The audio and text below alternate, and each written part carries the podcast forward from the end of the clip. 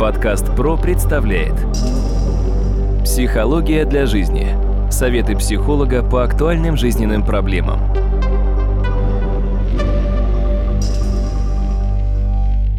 Здравствуйте, дорогие друзья! В эфире подкаст «Психология для жизни» у микрофона Сергей Чеботков. Я рад представить моего постоянного собеседника, кандидата психологических наук, доцента, профессора Дмитрия Смыслова. Дмитрий, здравствуйте. Здравствуйте, Сергей.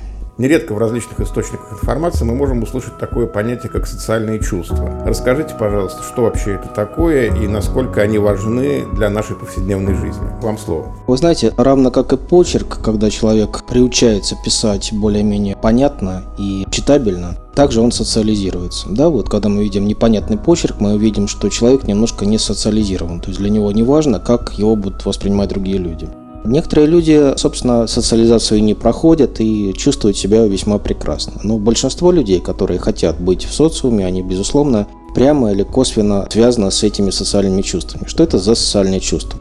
Начнем с высших, пожалуй, высшие социальные чувства. Среди них в первую очередь можно назвать любовь. И это социальное чувство, которое на самом деле довольно непростое, потому что большинство людей не знает, что такое любовь. И когда работаешь с клиентами, в большинстве случаев люди объясняют, любовь – это привязанность, это зависимость, Любовь – это необходимость. Любовь – это когда ты страдаешь. Любовь – это когда ты кому-то нужен. Но что такое любовь в должной степени, не объясняют. В свою бытность мы как раз рассматривали это явление вот именно любви э, с одним моим коллегой, профессором, и мы волей-неволей столкнулись с довольно интересной историей, что в большинстве случаев люди вообще не понимают, что такое любовь и почему она нам необходима. Мало того, люди, которые сочиняют историю про любовь, чаще всего сами весьма несчастливы в личной жизни.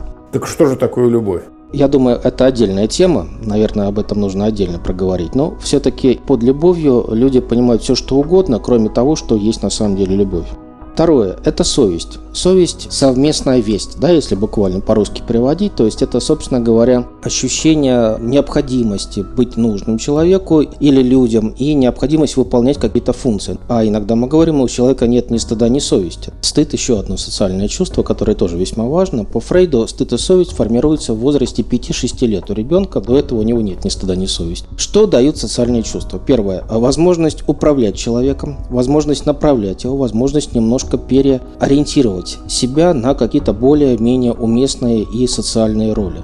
На самом деле это очень важная тема, Повторюсь, есть люди, которые не знают, что такое эмоции и чувства. Сейчас таких людей много, об этом мы говорим. Это то, что касается депривации. Депривация – это недостаток эмоций, недоразвитие эмоций. Ребенок, который воспитывается, допустим, в многодетной семье, ребенок, который воспитывается в детском доме, ребенок, который воспитывается в сложных семьях, у них обычно традиционно с эмоциями возникают проблемы, и, безусловно, они не развиваются. Вопрос. Если развитие дальше, если человек в родительской семье недополучил того, что происходит, может ли он сам понять, что это такое? Если вы не знаете, что такое вкус киви, вы можете передать другому, что такое вкус киви? Как историк я разбирал средневековые русские книги, и там как раз объясняли, допустим, что такое бегемот, что такое кит. Ни разу не видели, как могли, так рисовали. Ну, так как представили, так и нарисовали. То же самое, как единорог. Никто не видел, но мы приблизительно его представляем. То есть ни разу не столкнувшись с этим, мы создаем некую иллюзию. Часто, когда люди недополучают какие-то эмоции в родительской семье, безусловно, сами дальше они тоже не могут их создавать. Какие еще социальные чувства есть? На самом деле их довольно много, но есть среди них еще довольно кремучие и сложные чувства, которые у многих людей присутствуют. К сожалению, сейчас весьма отчетливо. Это чувство вины. Чувство вины – это тоже социальное чувство. Если его не формировать, человек вину не чувствует. И, может быть, вы знаете истории разных депривированных персонажей криминального плана, которые, собственно говоря, без чувства вины нормально себя прекрасно чувствуют. Но вина помогает нам понимать, что мы делаем что-то не так или что-то исправлять себе. Безусловно, эта тема очень тоже важная, но еще объясню. Когда возникает чувство вины, мы должны понимать, нами могут манипулировать. И об этом у меня были отдельные передачи по поводу чувства вины. С другой стороны, еще одна тема весьма существенная. Чувство вины заставляет человека совершать некие жертвы, то есть жертвенные поступки. Но по факту, конечно, то, что касается попытки себя или свои поступки исправить, изменить, поменять, это тоже чувство вины. И в большинстве случаев люди чувство вины пробуют как-то себя обелять или покупать внимание других людей, что не совсем верно. Допустим, в семьях часто бывает, когда кто-то из родителей пробует покупать внимание ребенка именно из чувства вины.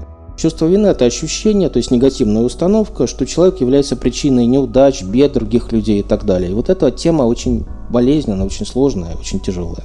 А покупать внимание ребенка это в смысле подарки дарить? Подарки, игрушки и так далее. На самом деле там не внимание, там просто-напросто чисто ритуально. То есть если я за тебя заплатил, ты мне должен. То есть здесь чисто такие вот более, я бы сказал, коммерческие отношения выстраиваются, но важно, что чувство вины может появляться и у довольно юного человека, даже у младенца, когда он чувствует, что он ненужный. И это так называемый синдром ненужного человека. Сейчас у меня книжка новая выходит в январе следующего года на эту тему. Когда человек чувствует всю свою жизнь не то что ненужность, но отсутствие необходимости в себе в этом мире. И тогда он пробует каким-то образом доказывать свое право на жизнь, на любовь, на счастье. Ну вот сейчас в нашем мире, который наполовину уже стал виртуальным, когда люди разобщены на отдельные индивидуумы, которые часто общаются, не видя друг друга, вот насколько сейчас вот реально нужны человеку вот эти самые социальные чувства, которые можно запросто заменить какими-то суррогатами виртуального характера? Они незаменяемы. Я вспоминаю у Михаила Николаевича Задорнова, среди прочих его странных нелепостей, которые он коллекционировал, было следующее не хотел любить Пушкина. То есть вот любить Пушкина – это тоже социальное чувство. Оно либо есть, либо нет. Либо ты любишь, либо ты не любишь. Заставить любить невозможно. Родину любить заставить невозможно.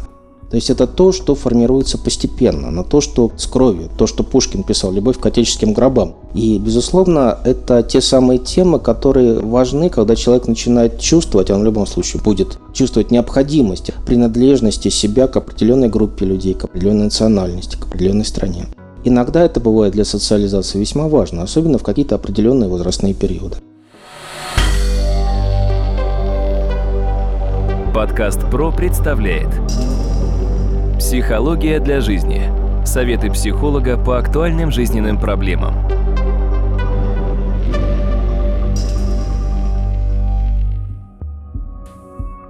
Э, вопрос такой. Социальные чувства, они же не приходят пакетом, не развиваются пакетом. Как понять, над какими социальными чувствами тебе самому нужно поработать, чтобы тебе лучше было социализироваться? Работать над ними особо не нужно, потому что есть прекрасные социальные чувства. Допустим, любовь, она многогранна. И вот мы когда рассматривали с моим коллегой виды любви, начиная с древнегреческой заканчивая современной, пришли к тому, что все это атрофировано. Все это условно и весьма приблизительно. То есть нынешняя любовь – это общение невротиков. И если мы говорим о любви реальной, любовь к природе, любовь к прекрасному, любовь к созиданию, удовольствие от созидания. Вот любовь, когда человек что-то создает, это есть та самая любовь. Она разная, она очень разная. А мы считаем, что любовь – это просто зависимость от кого-то. И, безусловно, вот эти социальные чувства должны формироваться, если человек чувствует свою принадлежность к социуму. Он осваивает язык, на котором он говорит. Есть, безусловно, люди, которые могут при помощи трех слов и некоторых склонений объяснить основу мироздания. Я их называю строителями, но это не строители, это немножко в кавычках строители. Те, которые иногда могут выражаться весьма нецензурно, но вполне лаконично. Их словарный запас весьма ограничен, но с другой стороны довольно просто могут объяснить все, что угодно. И квантовую физику, и механику, и химию. Это пример социализированного человека? Это человек, который, к сожалению, не смог сформироваться как личность в должной степени. То есть он немножко не то развился до того, что было необходимо. А может быть и не нужно было. Вы знаете, всякие люди в этом социуме нужны. И такие тоже. Поэтому здесь не стоит их обвинять или пробовать каким-то образом их критиковать, но просто желательно, чтобы социализация проходила более целесообразно. Допустим, есть еще одно социальное чувство, очень своеобразное, это гордость, которая под собой несет такую положительную оценку, понимание собственной ценности, самоуважения. И иногда мы говорим гордость и гордыня. Кстати говоря, в английском honor, да, гонор, как по-русски говорят. Человек с гонором, то есть это явно что-то нехорошее, что-то плохое, то есть высокомерие, тщеславие. На самом деле немножко другое. Гордость – это человек, который испытывает некоторые положительные эмоции от своих достижений. Что нам помогает делать гордость? Помогает двигаться вперед. Если что-то не так, можно развиваться и идти вперед. То есть получается, что гордость иногда важна. Мы говорим задетая гордость, задел гордость, да, то есть это подразумевает под собой необходимость развивать, совершать некий ряд действий, которые могут подтвердить наличие умения или способности, а может быть даже опровергнуть. То есть это вот те самые моменты, которые могут быть весьма и весьма для человека существенным. А в чем разница между гордостью и тщеславием?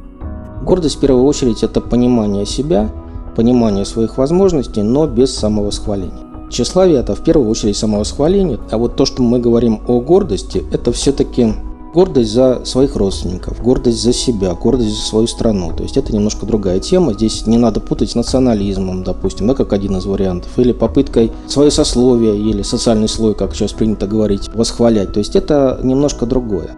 Это тоже социальное чувство, и оно довольно, я бы сказал, важное для человека. Но вот обратите внимание, большинство социальных чувств позволяют человеком управлять. То есть в некотором смысле это манипуляция манипуляции социумом в плане человека. Если человек не имеет совести, мы говорим, что он бессовестный. Если человек с совестью, то он что пробует? Он чувствует вину, он пробует что-то исправить. Если человек испытывает такое вот прекрасное чувство, как любовь, оно может проявляться в разных вещах. Да? Любовь к животным, любовь к прекрасному, любовь к искусству, любовь к созданию. Еще какие моменты? Это могут быть нравственные чувства, то есть это некоторые социальные общепринятые нормы. Вот эти нравственные чувства для человека оказываются весьма важны. К ним относятся и стыд, и совесть, и любовь, то есть это нравственные чувства. Могут быть эстетические чувства, то есть удовольствие от каких-то элементов прекрасного в природе. Это просто удовольствие общения с природой, которая сама по себе прекрасна. Есть также и интеллектуальные чувства, которые связаны с переживаниями в процессе познавательной деятельности, и это удовольствие от интеллектуального общения, удовольствие от прочтения книги, удовольствие от создания чего-то. То есть они бывают весьма разными, но на самом деле именно социальные чувства помогают человеку почувствовать себя человеком. Это, кстати, очень странная история, потому что чем больше мы общаемся с людьми, тем больше мы становимся животными, а чем больше мы общаемся с животными, тем больше мы становимся людьми. Парадокс какой-то, да, складывается. Здесь, конечно, нужно обратить внимание на то, что социальные чувства помогают нам сохранять себя. Именно себя как личность, себя как человека. И они, безусловно, важны. Но некоторые социальные чувства очень сильно вредят и мешают человеку. Чувство вины, чувство стыда. Стыд может быть разным. Как один из вариантов. Неумение выступать перед публикой, неумение себя демонстрировать. Некоторые люди так и говорят, я боюсь себя проявить. Давайте перейдем немножко глубинно. Когда мать ребенку говорит «не высовывайся», если мы внимательно посмотрим и вспомним, каким образом обычно дети появляются на свет, вы все прекрасно поймете и догадаетесь. Да? То есть не рождайся, не пробуй появляться на этот свет. Вот что означает «не высовывайся». Не твое дело, не твое мама дело, не для тебя, ты этого не заслуживаешь, не высовывайся. И человек всю жизнь пробует проживать, условно говоря, не в этом мире, а где-то вот спрятаться, затаиться, чтобы прожить эту жизнь для того, чтобы его никто не заметил. Так они делают. Вот этот стыд бывает весьма ложным. Но иногда стыд имеет оборотную сторону, допустим, шеймилс, да, бесстыдство так называемое, когда человек пробует демонстрировать себя немножко по-другому. То есть это может быть элементы эпатажа, а могут быть и довольно такие специфические моменты. Это тоже социальные чувства, только я бы сказал, это некоторая оборотная сторона, когда человек пробует свою вину заглушить при помощи того, что он себя демонстрирует. Кстати, в двух ролях это весьма неплохо проявляется.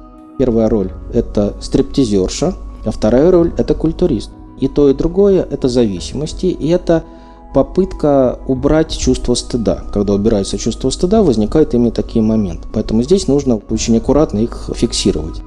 На самом деле стыд должен быть разумным, то есть мы говорим скромность, это не стыд, но это скромность, но скромность бывает важной. Мы говорим не самовосхваление, мы говорим умение понимать свои возможности и способности, но также и умение понимать, что мы не абсолютно совершенны. То есть не нужно самовосхваление. Мы должны просто понимать то, что мы обычные люди. Мы все обычные люди. Среди нас нет ни одного гениального абсолютно. И нет ни одного абсолютно черного или плохого. Дмитрий, большое спасибо. Дорогие друзья, я хочу напомнить, что моим собеседником сегодня был кандидат психологических наук, доцент, профессор Дмитрий Смыслов. Вел подкаст Сергей Чеботков. Удачи вам и до новых встреч в эфире. Компания «Подкаст Про». Подкасты премиального качества.